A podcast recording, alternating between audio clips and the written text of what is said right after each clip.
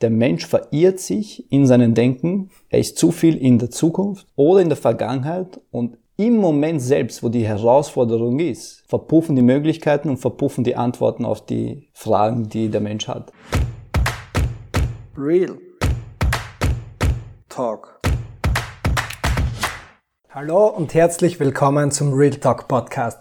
Mein heutiger Gast ist Experte auf dem Gebiet High Performance und emotionale Intelligenz. Dabei unterstützt er sowohl Spitzensportler wie auch Jugendliche dabei, ihr volles Potenzial auszuschöpfen und mehr Selbstvertrauen zu bekommen. Es freut mich, dass er heute hier ist, Dali Ostojic. Danke dir, die Freude ist meinerseits. Danke, dass ihr nach Wien gefunden habt und dass wir dieses Interview machen können. Dali, du hilfst ja allen möglichen Menschen, sich zu verbessern und mehr Selbstvertrauen zu bekommen. Aber mir würde interessieren, wie geht's dir da selber? Bist du jetzt immun gegen fehlendes Selbstvertrauen und Angst oder geratest du selber auch immer wieder in diese Falle? Na, das ist, das ist komplett normal. Also es ist, also wenn jetzt ein Mensch sagt, dass er, egal wo ein Experte ist und dass er diese Symptome nicht mehr hat, lügt er komplett. Das heißt, es ist vollkommen normal, dass man diese Symptome Anführungszeichen hat. Es ist jetzt nur, es ist nur die Frage, welcher Grad ist es? Zum Beispiel, wenn man jetzt Sorgen hat, welcher Grad an Sorge ist es? Und da, da kann ich schon sagen, der Grad ist minimal, da ich die Emotion erkenne und die auch schaffe, ihn zu meinen Gunsten zu regulieren. Für alle Menschen, die das da draußen vielleicht jetzt noch nicht verstehen, wie erkenne ich die Emotion und setze dann richtig an? Naja, das ist gut. Das ist ja deswegen auch das, deswegen ist das ja auch ein Coaching, was ich mache, dass der Mensch, was er permanent falsch macht, er interpretiert seine Emotionen äh, falsch. Und zum Beispiel er spürt leichte Anspannung und stempelt das ab als Nervosität. Hausnummer. Das heißt, erstens, das ist ein Fehler, dass man äh, die Sachen mal falsch interpretiert wie du es erkennst. Das heißt, du wirst es sowieso erkennen. Du wirst merken, okay, mein Körper sagt mir was, meine Emotion sagt mir was. Und dann weißt du eh, okay, was ist gerade passiert, weil der, der erste Step der emotionalen Intelligenz ist die Wahrnehmung. Das heißt, die, ich erkenne, was geht in mir vor. Und das ist mal Training, zu erkennen, okay, was geht in mir vor. Und das ist schon mal, wenn man das schafft, hat man schon, ich sage mal, die Hälfte des Weges erreicht. Das heißt, ich erkenne Hausnummer, okay, ich habe Sorge, ich sorge mich um etwas. Die Sorge, also wie jede Emotion, ist auch Sorge eine Begleiterscheinung. Das heißt, man muss die Emotion, man darf, man darf ja nicht so viel Bedeutung geben. Jede Emotion ist eine Begleiterscheinung. Und ich sage, wenn ich zum Beispiel Sorge habe, äh, wenn ich Sorge spüre, fühle, dann sage ich mir so, okay, das heißt, ich bin mit meinen Gedanken wieder in der Zukunft. Und da fantasiere ich etwas daher, irgendwelche Worst-Case-Szenarien und dementsprechend poppt die Emotion in meinen Körper auf. Das heißt, auf die Frage zurückzugehen, wie ich sowas erkenne, wahrnehme, das ist Training wie alles andere. Das heißt, du bist einfach dann achtsamer auf das und du benennst die Emotion effektiver und besser. Warum glaubst du, schaffen das so viele Menschen nicht, das zu erkennen und dagegen dann vorzugehen? Ja, weil die im Kopf leben. Es ist zu kopflastig und sie sind, sie spüren sich gar nicht. Das glaube ich zumindest. Und jemand, der kopflastig ist, er lebt nur in seinem Kopf. Und, und dann glaubt er, dies, diese Geschichten, die er in seinem Kopf lebt, die ist er. Und die Emotionen, die in seinem Körper da sind, das ist er. Und da gibt's gar keine Distanz mehr zwischen, zwischen Begleiterscheinungen, zwischen Werkzeugen wie den Denken und dem Menschen selbst. Und dann, was die, die Menschen falsch machen, ist, sie wollen gegen irgendwas ankämpfen und dann verstärkt man das nur noch. Und jetzt, wieso das die Menschen schaffen, ich glaube einfach, sie setzen sich damit nicht auseinander. Und damit du, damit du dich mit deinen Emotionen auseinandersetzt, musst du ins Tun kommen. Das ist ganz simpel. Und der Mensch glaubt, man kann ein Buch lesen. Den Fehler habe ich selbst auch gemacht. Man liest viel Bücher und man hat das dann intus. Das ist nicht so. Schwimmen lernst du nur im Wasser, äh, wenn du es trainierst. Und so ist es auch mit Emotionen. Du lernst die Emotionen besser zu erkennen und besser zu regulieren, wenn du dann im Tun bist, wenn du dich deinen Ängsten stellst, wenn du Sachen machst und wenn Sachen, wenn Sachen in deinem Leben passieren, die du dann selbst irgendwie bearbeiten musst. Du schreibst auf deiner Homepage auch von deinem steinigen Weg. Mhm. Jetzt erlebe ich das immer wieder, wenn ich mit Menschen rede, dass gerade die Personen später erfolgreich sind, die oft einen harten Weg gehabt haben, die was früher Probleme äh, bewältigen mussten, Ist das so ein Kennzeichen für Erfolg, dass man aus der Zeit so viel mitnimmt und nachher deswegen besser ist? Ja, äh, puh, gute Frage. Ich glaube einfach, ich kann jetzt nur aus meiner Perspektive das Ganze schildern. Ich habe viele Fragezeichen gehabt, die in meinem Leben da waren und ich wollte die Fragezeichen lösen. Und Erfolg ist komplett relativ. Ich glaube, ein Mensch, man kann viele Probleme es auch, auch als Segen sehen, wenn man natürlich die Probleme in seinem Leben lösen will. Und ich war offen, ich war da komplett transparent. Ich habe gesagt, hey, in meinem Leben äh, passiert viel. Jetzt, das ist auch natürlich relativ. Jetzt bei denen passiert doch viel mehr, bei den anderen viel weniger. Aber ich wollte einfach meine Baustellen lösen. Und that's it, that's it summa summarum. Ich habe da viele, viele meiner Fragezeichen konnte ich klären und das gebe ich natürlich weiter. Und dadurch auch diese emotionale Intelligenz, weil ich sage, alles, was mich aufgehalten hat, hat war in mir. An Wissen hat, uns nicht, hat es uns nicht, also hat es mir nicht gemangelt, an Information hat es mir nicht gemangelt, es hat mir einfach an Umsetzung gemangelt. Und die, die Blockade war komplett in mir drinnen. Und dann, wo ich die Blockaden in mir gelöst habe, sind dann die ersten Resultate in mein Leben gekommen. Diese emotionale Intelligenz, die was du gerade angesprochen hast, mhm. was ist das genau? Jeder stellt sich da jetzt vielleicht ein bisschen was anders vor. Ja. Ja, die Kunst, das zu sein, was nötig ist, in einem Wort. Das heißt, wenn ich Selbstvertrauen brauche, um die eine Situation zu meistern, dann wäre es relevant, wenn ich in meinem Körper Sicherheit habe, Vertrauen habe, ein, eine, Charis eine charismatische Energie habe, dass ich diese, die Herausforderung, Herausforderung auch anpacke. Das heißt, die Intelligenz ist einfach zu erkennen, wahrzunehmen und zu regulieren, was in mir abläuft und es in diese Richtung zu lenken, die, die nötig ist. Die nötig ist. Also emotionale Intelligenz, es ist, viele sprechen, wenn man über eine emotionale Intelligenz spricht, viele sprechen über Empathie ist es ja auch. Nur zu viel Empathie wird nicht gut sein und ab und zu muss man da auch diese Kälte haben. Und zum Beispiel, wenn du ein Unternehmer bist und du extrem empathisch bist, wird es dir nicht gut gehen auf lange Sicht. Und da muss man auch irgendwo Distanz entwickeln, in Anführungszeichen die Kälte haben, zu sagen, okay, ich muss jetzt ans Unternehmen denken und muss schauen, was für das Unternehmen am besten ist. Und da ist vielleicht zu viel Empathie dann nicht gut.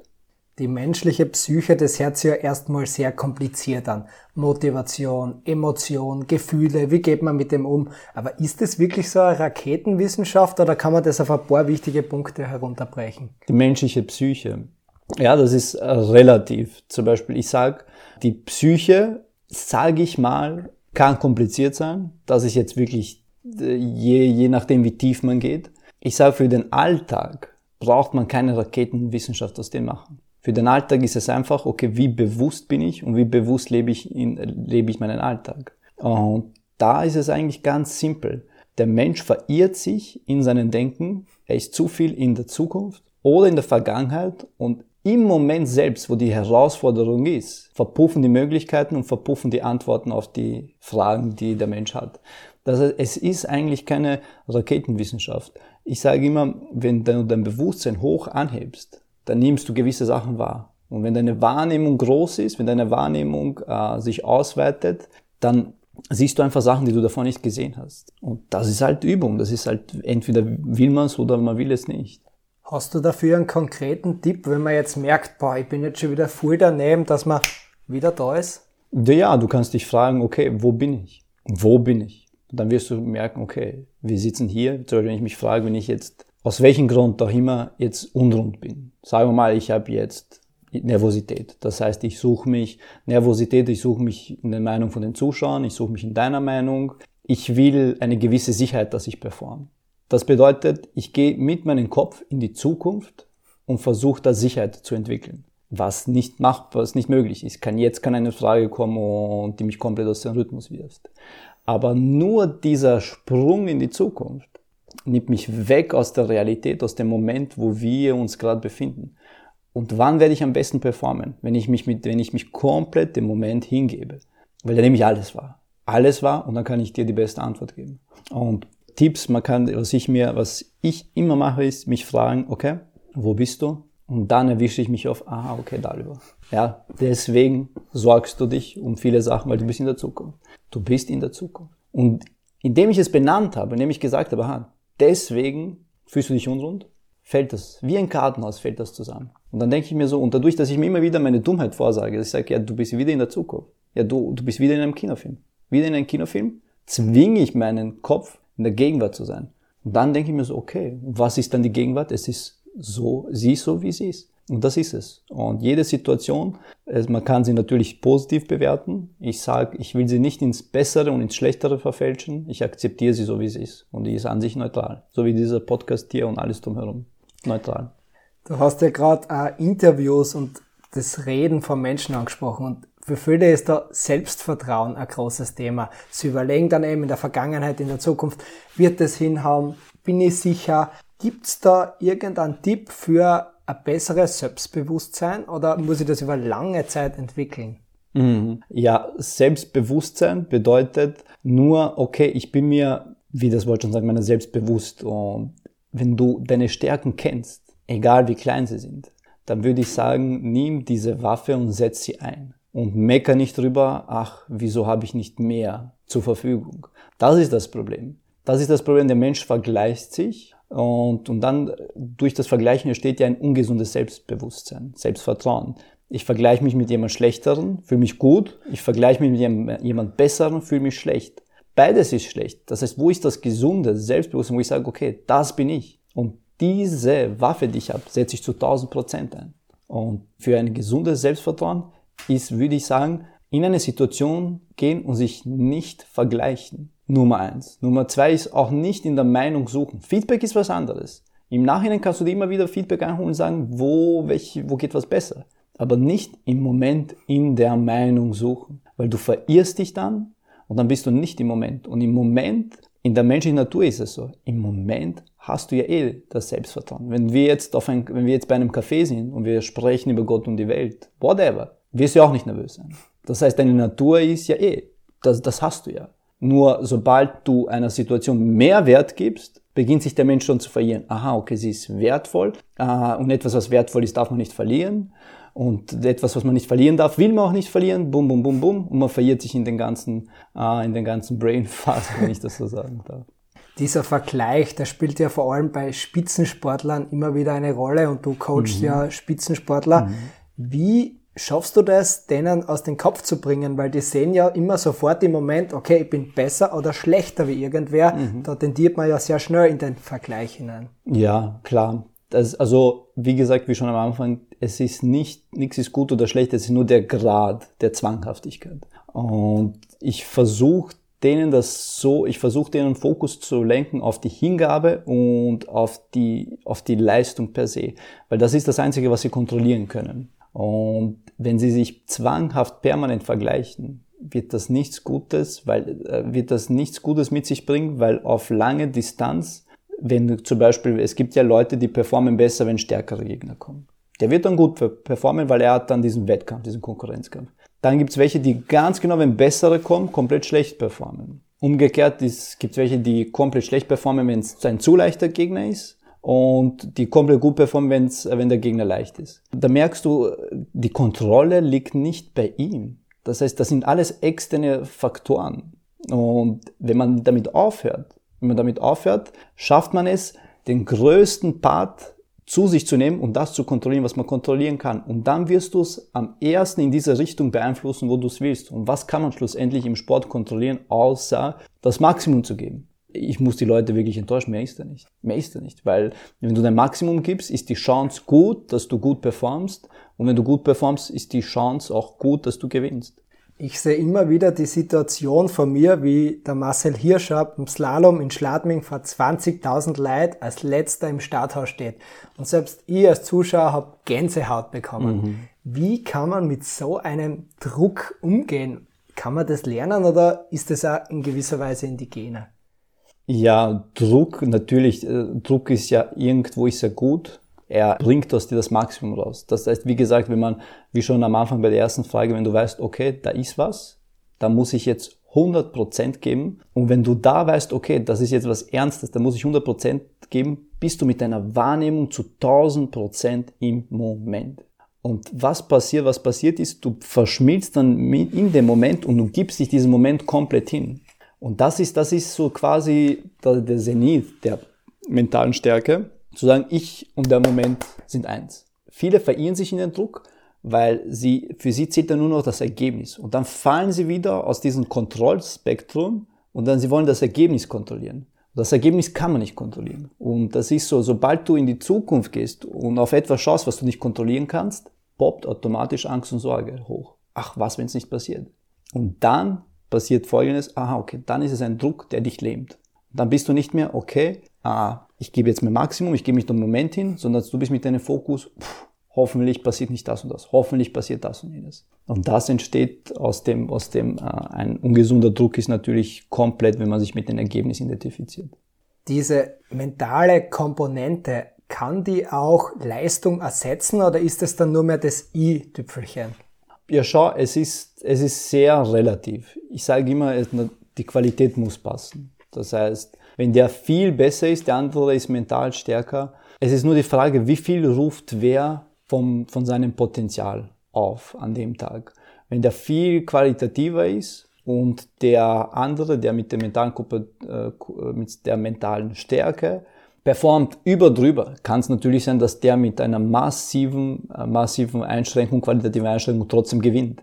Nur langfristig, langfristig müssen die ganzen Komponenten passen. Das heißt, es muss die körperliche Komponente passen. Es muss die Skill, die Skills müssen sitzen. Äh, die emotionale, mentale Komponente muss sitzen. Wenn man Konstanz will. Das heißt, es kann immer passieren, dass ein äh, Stärkerer gegen einen Schwächeren verliert. Das wird immer passieren. Aber ich denke mal, im Sport geht es ja um Konstanz. Man will konstant äh, seine Leistung erhöhen, besser machen, whatever. Wenn du in diesen Sphären denkst, dann brauchst du von allem etwas. Du musst dich verbessern, in der, körperlich verbessern, Ernährung und, und, und. Natürlich auch deine Skills verbessern, aber auch die mentale Komponente. Weil wenn du nur die zwei Sachen hast und mental verirrst du dich permanent und äh, du nicht deine Emotionen kontrollierst und sie mit dir machen, was sie wollen, dann bringt dir das Ganze langfristig nichts. Dann ist es nur noch ein reines Zufallsprinzip, wie du performst dieses Kontrollieren von der Emotion oder sich gesund ernähren, sein Trainingsplan einhalten, das hat ja schlussendlich alles mit Entscheidungen zu tun. Mhm. Und die Entscheidungen machen dann schlussendlich den Unterschied. Warum treffen so viele Menschen unter Anführungszeichen falsche Entscheidungen, obwohl sie wissen, was gut für sie wäre?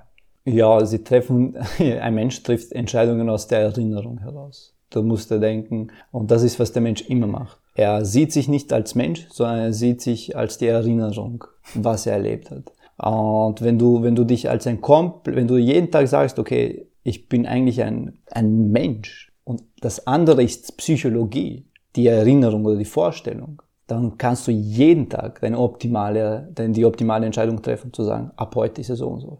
Nur es ist schwer. Der Mensch lebt viel in seiner Erinnerung, bewegt sich durch Zyklen, durch Mustern und dann glaubt er, er ist dieses Muster. Und dann ist normal. Dann denkst du in einem Muster, isst in einem Muster, trinkst in einem Muster, bewegst dich in einem Muster und, und, und. Und dann denkt man sich so, okay, das bin ich. Nein, das bist du nicht. Wenn du sagst, okay, ich treffe die Entscheidung nicht basierend auf der Erinnerung, wirst du merken, was wird mich aufhalten? Eigentlich nichts. Aber wenn du jetzt sagst, okay, ich triff die Entscheidung als ach, der alte, liebe Stefan und ich sagte, du Stefan, gebiete und kündige den Mitarbeiter, wirst du merken, uiuiui, scheiße, scheiße, scheiße, es wird nicht funktionieren, weil du bist noch in dieser Erinnerung äh, verhaftet, ah, okay, ich bin der Liebe, ich bin der Nette. Wenn man das aber löscht, also löscht, das ist jetzt brutal gesagt, wenn du da Distanz entwickelst, wirst du merken, es wird funktionieren, weil du wirst den Moment akzeptieren und sagen, okay, es ist so, es muss gemacht werden und dann machst du es. Und die Menschen, die Menschen gehen immer wieder in die Erinnerung und handeln aus der Erinnerung. Und wenn du immer wieder etwas Altes nimmst, wie soll dann etwas Neues entstehen? Das heißt, du bist kein, du bist einfach nur ein, man sagt das Recycling. Du recycelst dein Leben nur um ein Tüpfelchen besser. Besser, ein bisschen, bisschen, bisschen. Aber Großes passiert da nicht. Und natürlich, das ist, das ist Übung, ganz klar.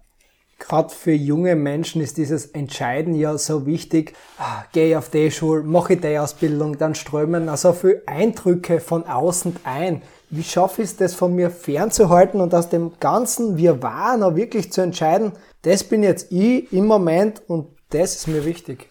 Ja, das ist zum Beispiel, das ist eine gute Frage. Eindrücke von Eindrücken werden wir uns nicht schützen können, ganz klar. Die Frage ist, okay, wer und was bin ich? Und Die Frage wird man aber nicht im Außen finden, sondern wenn man wirklich in sich hineinhört. In sich hineinhört, okay, was, was ist zum Beispiel, was ist meine Mission? Was ist meine Hausnummer Passion, sagen wir mal? Für was stehe ich? Und, und, und. Äh, was, was zeichnet mich aus? Und wenn man da in sich hineinhört, wird man ja schon bessere Antworten finden, als wenn man sagt, okay, ich, jeder gibt mir seinen Input weil die anderen werden dir nur diesen Input geben aus ihrer Welt, aus ihrer Perspektive. Das heißt, sie werden ihre Welt in dich hinein projizieren. Nichtsdestotrotz, man sollte sich austesten, man sollte tun, tun, tun, tun, aber die Antworten werden immer in einem Tief drinnen sein, weil und das, das kommt meistens dann, wenn der Kopf, wenn der Kopf ganz, ganz leise ist. Und bei mir war das genauso. Bei mir war das genauso. Ich habe Momente in meinem Leben, wo es ganz ruhig war und wo ich einfach gemerkt habe, okay, eigentlich will ich das machen. Eigentlich will ich auf die Bühne. Und ich will, ich will das da, was ich erlebe, ich will Menschen inspirieren. Und dann sagt, dann sagt eine tiefere Stimme sagt, mach das. Mein Verstand sagt, ah, wie willst du auf die Bühne? Hey? Du kannst nicht fünf äh, gerade Sätze sprechen. Und dann mein Verstand sagt, wo willst du hin? Bleib sitzen. Und das ist das, das ist das. Das heißt, äh, ich, ich kann immer sagen, deswegen die ganzen Leute, die meditieren, Achtsamkeitsübungen hin und her, das kommt nicht von ungefähr. Hör, hör auf deine, tief, äh, auf deine innere Stimme und geh in Ruhe, und da wirst du eher die Antwort finden als in irgendwelchen Chats, YouTube-Videos und, und, und. Meine abschließende Frage bezieht sich noch auf deine Coachings. Gibt es ein Thema oder ein Punkt, der immer wieder kommt, der viele Leute betrifft, wo sie jetzt vielleicht auch daheim viele Leute denken, ah, geht's nur mir so? Und wenn ja, was ist der Tipp dafür? Ja, also viele sprechen über Blockaden. Viele wissen, was zu tun ist, machen es aber nicht. Und dann sagen sie, ja, mich blockiert etwas. Und wenn man, wenn ich sage, was blockiert dich, weil ich stehe jetzt nicht vor dir und sage so, nein, wenn du jetzt noch einen weiteren Schritt gehst, boxe ich dich, sondern geh hin, mach's. Und dann sagst du, ah, es geht nicht. Und dann wirst du merken, die Menschen, wenn sie über Blockaden sprechen, sprechen sie immer über Emotionen. Das heißt, es gibt Emotionen, die einen blockieren, die einen sagen nein. Und was ich, deswegen mache ich das, was ich mache, dass man da eine Distanz schafft, das ist der erste Schritt zwischen den Menschen selbst und den Emotionen, dass man sagt, hey, du bewegst dich komplett in deinen Mustern, in Mustern. Und wenn ich dich normal vor eine Herausforderung stelle, dann ist es normal, dass diese Emotion aufpoppen wird. Aber wenn du checkst, dass die Emotion nur eine Begleiterscheinung von einer äh, gedanklichen oder körperlichen Komponente ist, dann weißt du schon mal, okay, das heißt, eine Begleiterscheinung ist eine Begleiterscheinung. Und die Menschen geben den Emotionen so viel Bedeutung, dass sie glauben, ach, das bin ich. Ach Gott, ja, aber ich kann das nicht, ich krieg Angst. Jeder kriegt Angst, wenn er, wenn er eine Sache zum ersten Mal tut. Aber dann ist das, dann beginnt ja, das ist ja, wo ich das auch beim ersten, beim, bei der ersten Frage gesagt habe, wenn du erkennst und es interpretierst, wenn du weißt, okay, na sicher habe ich Angst, weil es kann, ich kann scheitern, mit Scheitern kann Ablehnung kommen und, und, und, weißt du, das ist komplett normal und du entwickelst die Distanz und dann denkst du dir einfach so, ja, ich gebe mich dem Moment hin, weil mehr als mein Bestes geben kann ich eh nicht. Und das ist es. Der Mensch sollte in die Realität gehen, ins Handeln kommen und dann einfach schauen, ist das überhaupt so, was ich glaube? Weil die Menschen machen sich dazu, machen sich es wirklich zu einfach. Der eine sagt, ja, ich habe zwei Leute angerufen, ich kann nicht verkaufen. Keiner konnte nach zwei Telefonaten verkaufen. Weißt du, was ich meine? Das heißt, mach 200 Telefonate. Und dann machen wir ein Resümee, okay, wie gut, wie gut verkaufst. Nach 200 Telefonaten wirst du aber sagen, ah, okay, ja, es geht eh. Ja, logisch. Das heißt, du musst ins Tun kommen. Ganz easy. Und wenn man ins Tun kommen will, dann muss man, äh, man muss man hier leiser sein, also im Kopf definitiv leiser sein und mehr, mehr nach außen gehen und es in der Realität versuchen umzusetzen. Und dann kann man, erst dann wird man sehen, ob etwas klappt oder nicht. Und genauso wie dieses Interview. Ich will jetzt nicht, dass die Leute sagen, ah, er hat recht oder er hat nicht recht. Testet das Ganze aus und dann werdet ihr sehen, was für euch passt oder nicht. That's it. Real Talk.